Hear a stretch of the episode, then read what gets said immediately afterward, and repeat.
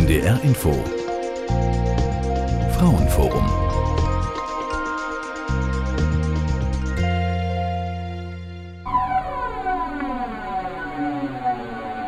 Für arglose junge Mädchen ist er die erste große Liebe. Für deren ahnungslose Eltern der perfekte, einfühlsame und verantwortungsvolle Freund, den die Töchter zu Hause stolz präsentieren. Kimberly war 16, als sie ihm begegnete. Am Anfang kam es so vor, dass er ein ganz freundlicher äh, Junge wäre und alles, dass er viel für die Mädchen tun würde. Ja, dann war ich eine lange Zeit mit ihm zusammen. Irgendwann hat er, wurde er in irgendwelchen Sachen lauter, hat dann auch für jede Kleinigkeit nur noch rumgemeckert. Ja, und da dachte ich erst, das wäre ganz normal noch. Gefährliche Gefühle, das Phänomen der Loverboys. Eine Sendung von Astrid Springer. Irgendwann war alles anders.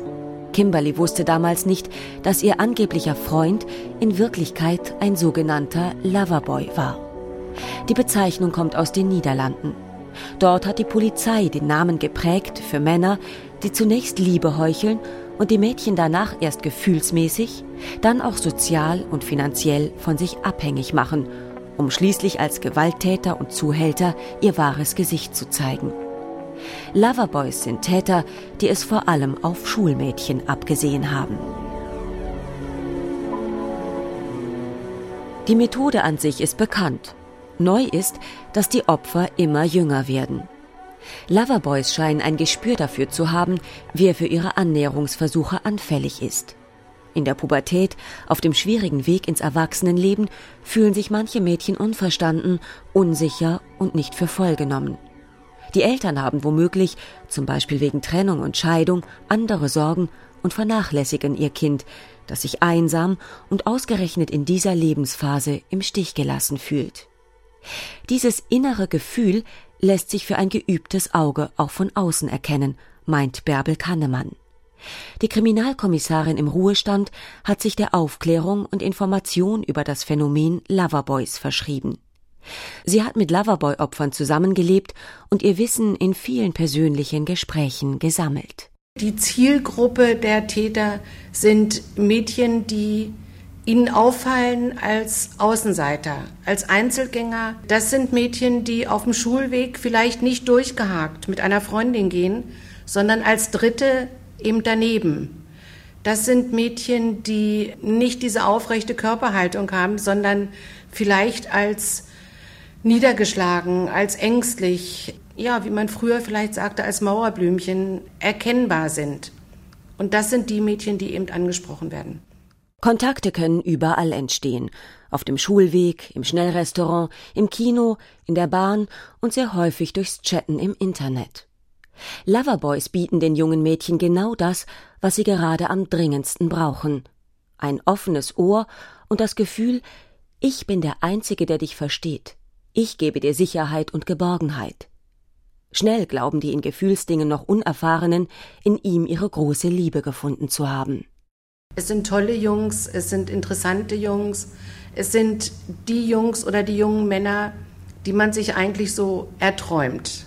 So der Prinz auf dem weißen Pferd und äh, sie geben sich auch perfekt. Sie haben Zeit, sie haben Geld, sie schenken Aufmerksamkeit, sie geben Bestätigung, sie erklären den Mädchen, dass sie es toll finden.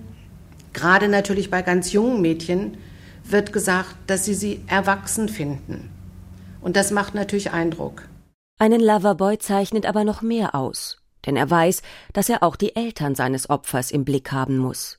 Ich glaube, ein ganz wichtiger Punkt, der auch dem Mädchen die Sicherheit gibt, der meint es ehrlich mit mir, ist, dass er sich mit dem Mädchen auch in der Öffentlichkeit zeigt und dass er mit dem Mädchen nach Hause geht, sich den Eltern vorstellt, dort den netten, freundlichen, in Anführungsstrichen Schwiegersohn spielt. Die Eltern sind begeistert, der ist freundlich, der kann sich benehmen, der passt auch auf das Mädchen auf, der achtet darauf, dass sie zur Schule geht, dass sie Hausarbeiten macht, dass sie an Klausuren teilnimmt und das vermittelt er auch den Eltern. Die Eltern vertrauen ihm. Kein Elternteil kann durch dieses Verhalten vorgewarnt werden, alarmiert werden. Der Vater eines Loverboy-Opfers, der hier nur mit seinem Vornamen Dirk genannt werden möchte, hat das selbst erlebt. Auch bei ihm zu Hause stellte sich der angebliche Freund seiner Tochter als wohlerzogener junger Mann vor. Er saß bei uns in der Wohnung mit am Tisch. Wir haben zusammen einen Kaffee getrunken ähm, und zu dem Zeitpunkt hätte ich nie geahnt, dass sie das für ihn schon anschaffen war. Wenn ich von der Problematik vorher schon gewusst hätte, ähm, hätte ich bestimmt ganz anders reagiert. Dann hätte ich mich wahrscheinlich auch nicht mehr wirklich halten können als Elternteil, weil man kann ganz einfach nicht als Elternteil ähm, das so hinnehmen. Das geht nicht. Die Eltern vertrauen ihm ebenso bedingungslos wie ihre Töchter. Bärbel Kahnemann. Es kommt sogar vor, wenn das Mädchen sagt, ich möchte am Wochenende in die Disco gehen, dass die Eltern sagen, aber nicht alleine, nur wenn der und der mitkommt. Und sie wissen aber nicht, dass dieses Mädchen, ihre Tochter, vielleicht zu diesem Zeitpunkt schon für diesen Mann anschaffen muss, vielleicht schon gequält und misshandelt wird. Wie sollen sie bei diesem netten, freundlichen Mann erkennen, dass er ein Vergewaltiger ist, ein Drogenhändler, ein Waffenschmuggler, ein Menschenhändler, vielleicht sogar ein Mörder? Niemand wird in diesem Fall vorgewarnt. Das Mädchen ist über beide Ohren verliebt und hat nur noch ihn im Kopf.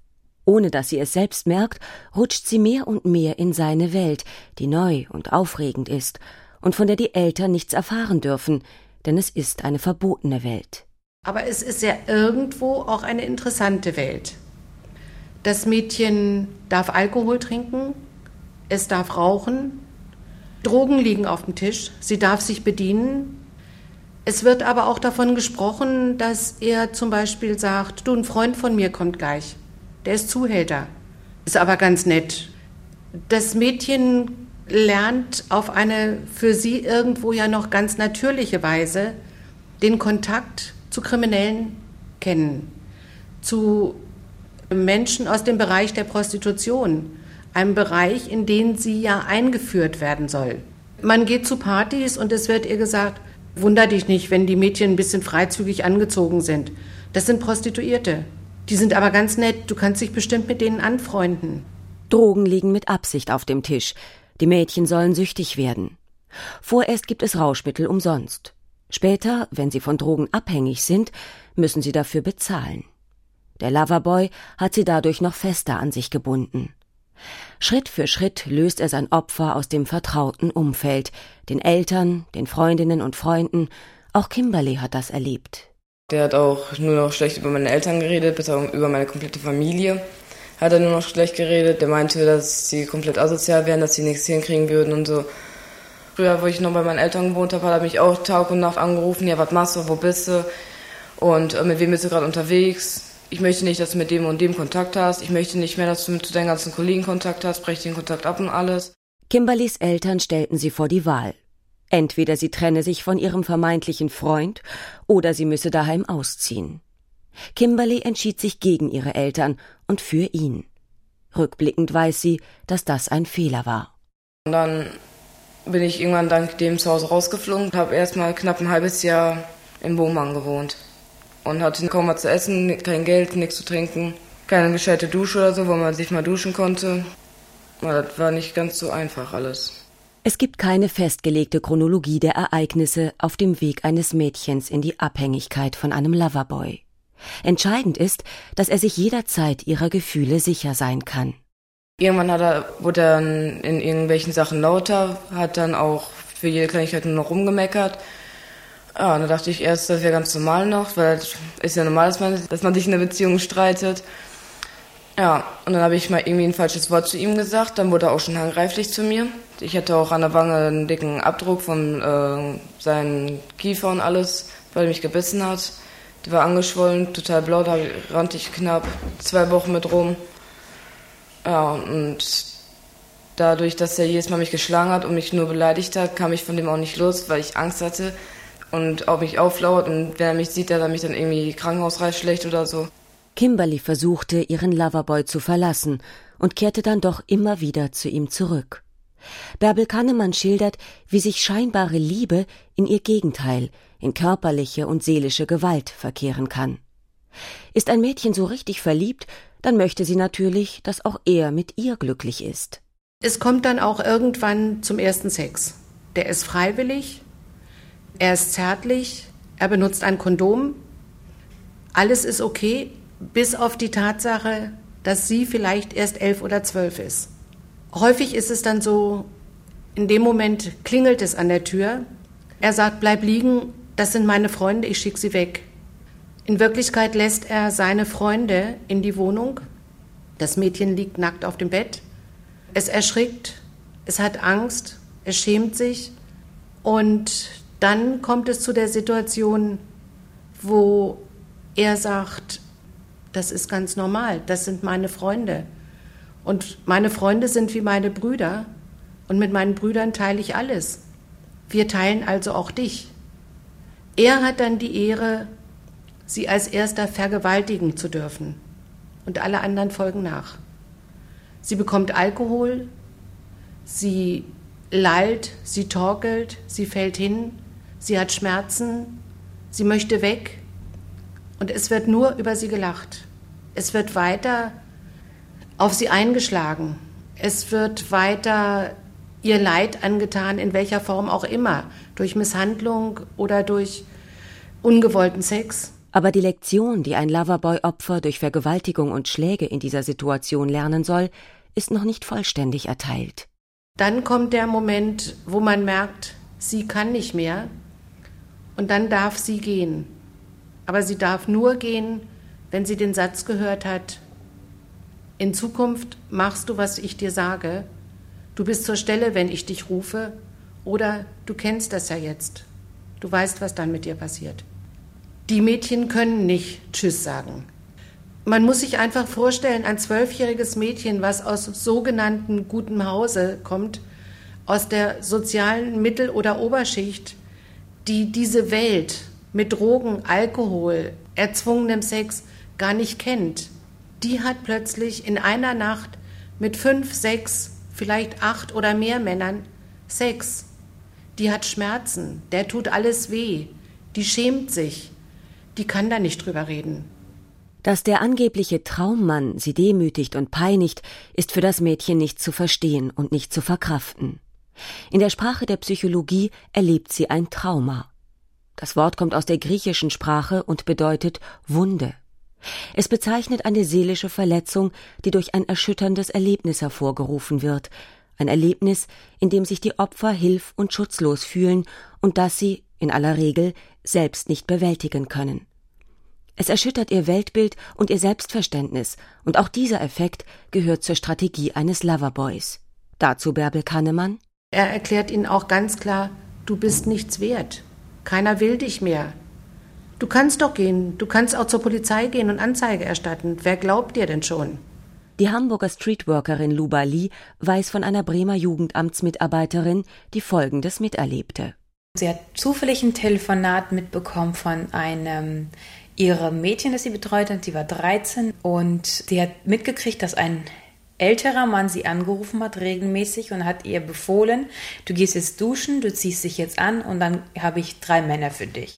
Auch die eigenen Eltern würden vielleicht nicht glauben können, was mit ihrer Tochter geschehen ist. Angst und Scham hindern das Mädchen daran, sich ihren Eltern anzuvertrauen. Dirk war als Vater völlig ratlos, als sich seine Tochter der Familie immer mehr entfremdete. Man konnte mit ihr nicht darüber sprechen. Wenn man sie darauf angesprochen hat, hat sie immer wieder nach Ausreden gesucht oder hat das Gespräch abgebrochen. Ja, man ist natürlich als betroffenes Elternteil, hängt man da total in der Luft. Also man weiß wirklich nicht, wie man sich wirklich da verhalten soll, ähm, wie man auch an die Kinder wieder rankommt. Ähm, ja, sie hatte sich immer weiter abgenabelt, was natürlich in der Altersgruppe auch normal ist. Aber ähm, es war ja so, dass sie fast auch die ganze Nacht weg war. Also nicht nur über Tag, wo sie ihren Hauptjob oder ihren normalen Job gemacht hat, sondern sie war dann auch nachts weg. Sie war zu dem Zeitpunkt dann nachher vier Monate verschwunden für uns. Also sie war nicht greifbar.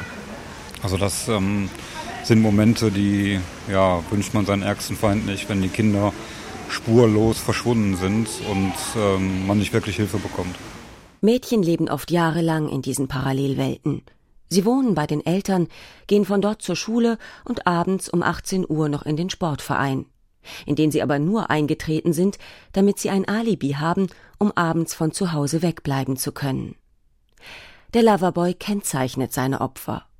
Streetworkerin Luba Lee hat es mit eigenen Augen gesehen.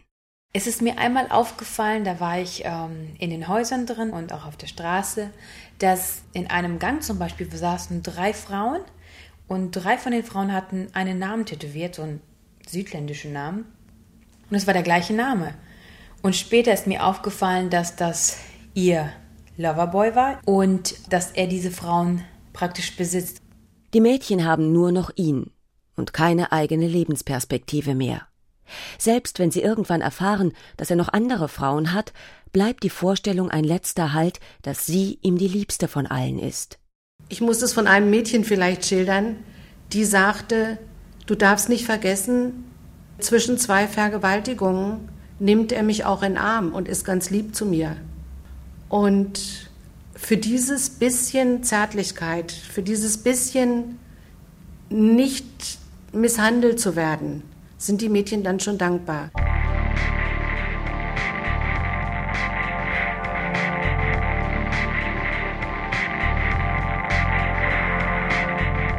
Früher oder später aber verhalten sich die Mädchen auffällig, weil sie mit ihrer Situation nicht mehr zurechtkommen. Aus der Sicht von Helmut Kottke, dem Lehrer und Rektor der Verbundschule in Isselburg, sind solche Anzeichen Verlust sozialer Kontakte, nicht mehr ansprechbar, häufiges Fehlen in der Schule, keine Leistungsbereitschaft. Das sind wohl die wichtigsten. Zu Hause merken auch die Eltern, dass sich die Tochter verändert.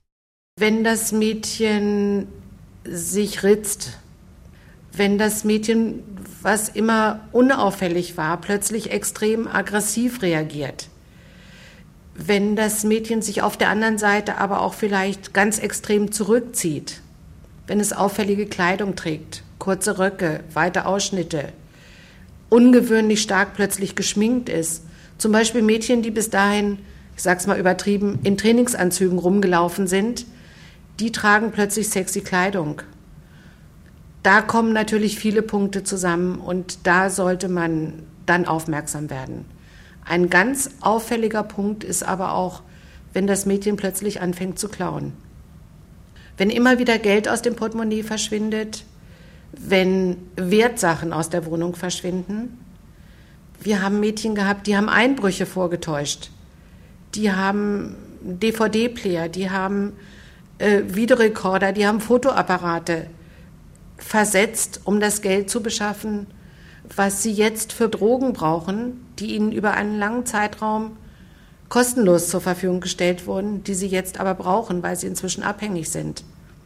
Das sind Dinge, die natürlich auffallen müssten. Es ist aber entscheidend, dass mehrere Punkte zusammenkommen.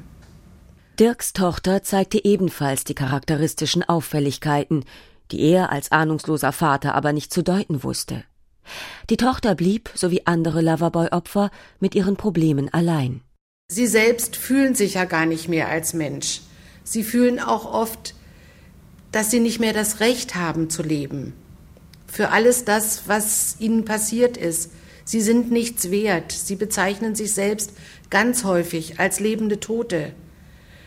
Sie haben alles verloren. Sie haben ihren Körper verloren. Sie haben ihre Ehre verloren.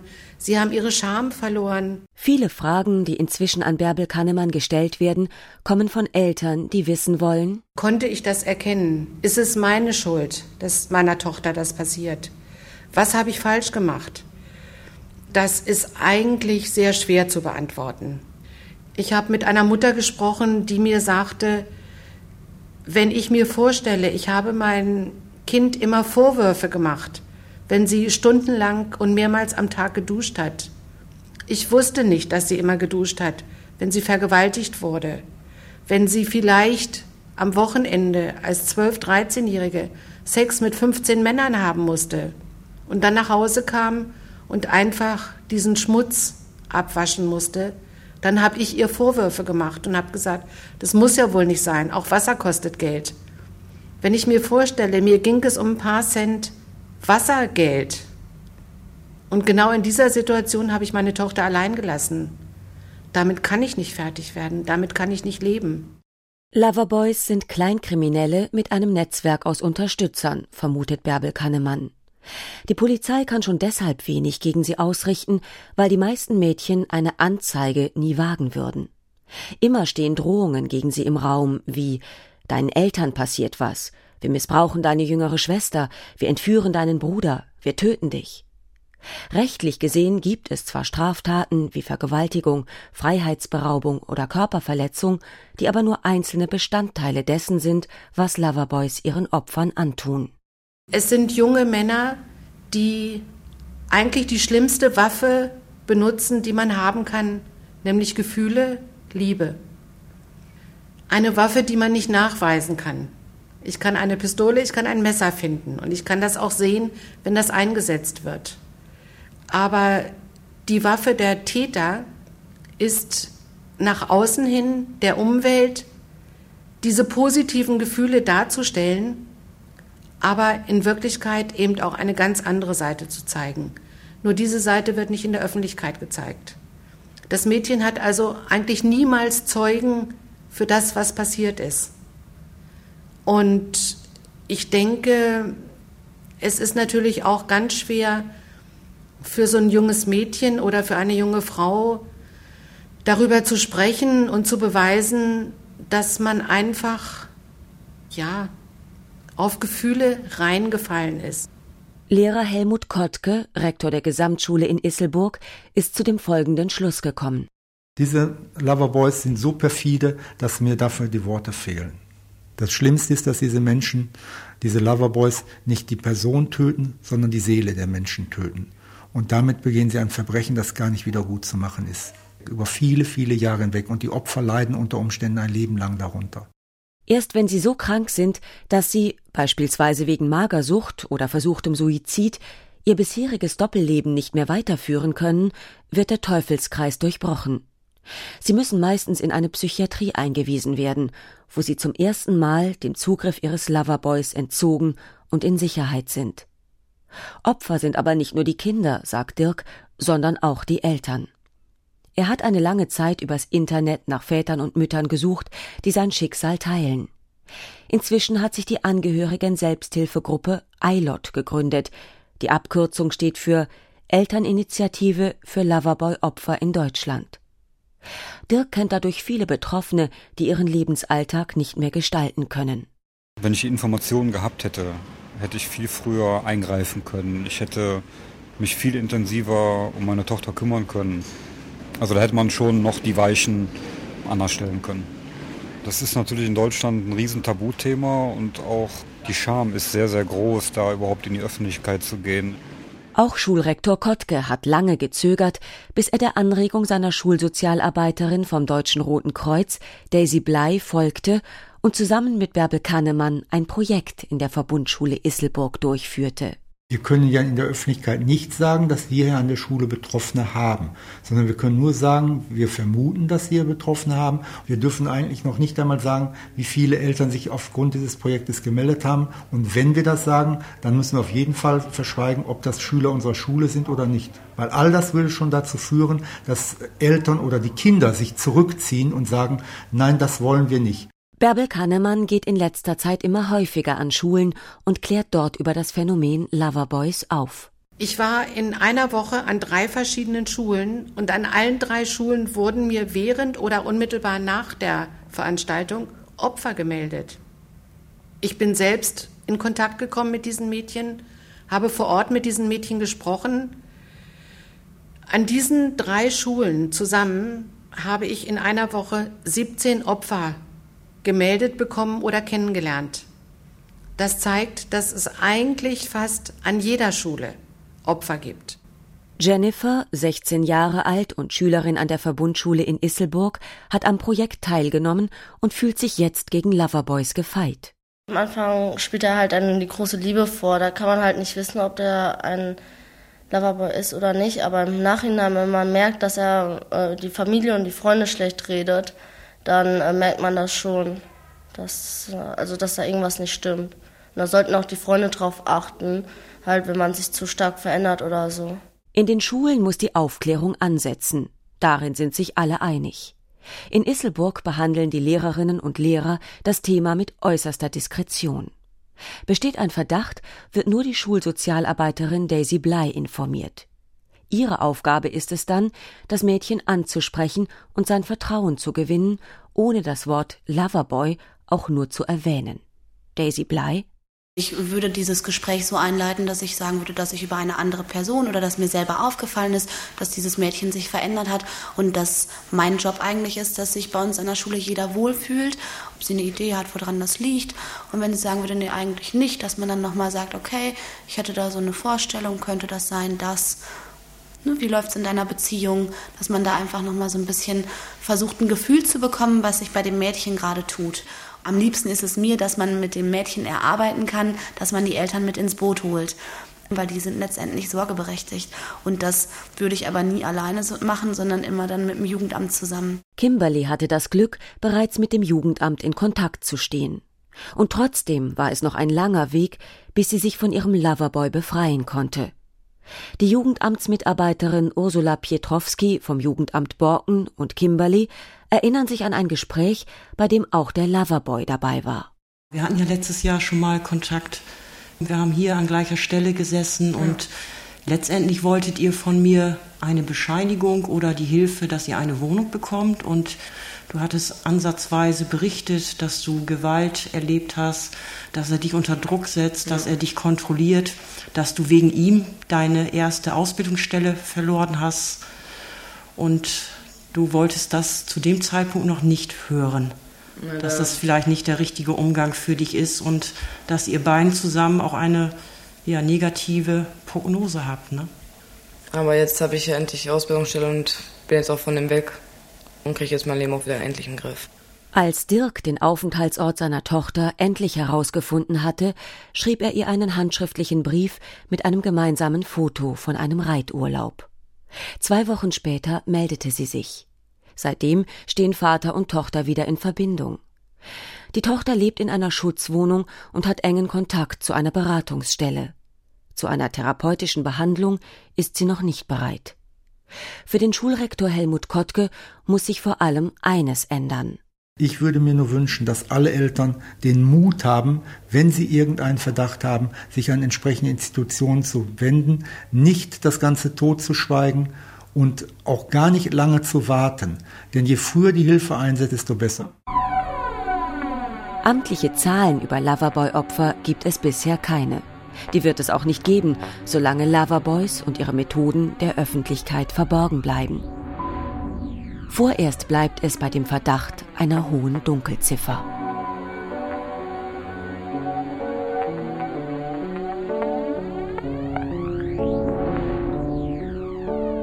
Gefährliche Gefühle das Phänomen der Loverboys. Im Frauenforum auf NDR Info hörten Sie eine Sendung von Astrid Springer. Ich sprach Sonja Schilowitzki, Technik Sven Köpke, Regie Silvia Dudek, Redaktion Doris Schiederich.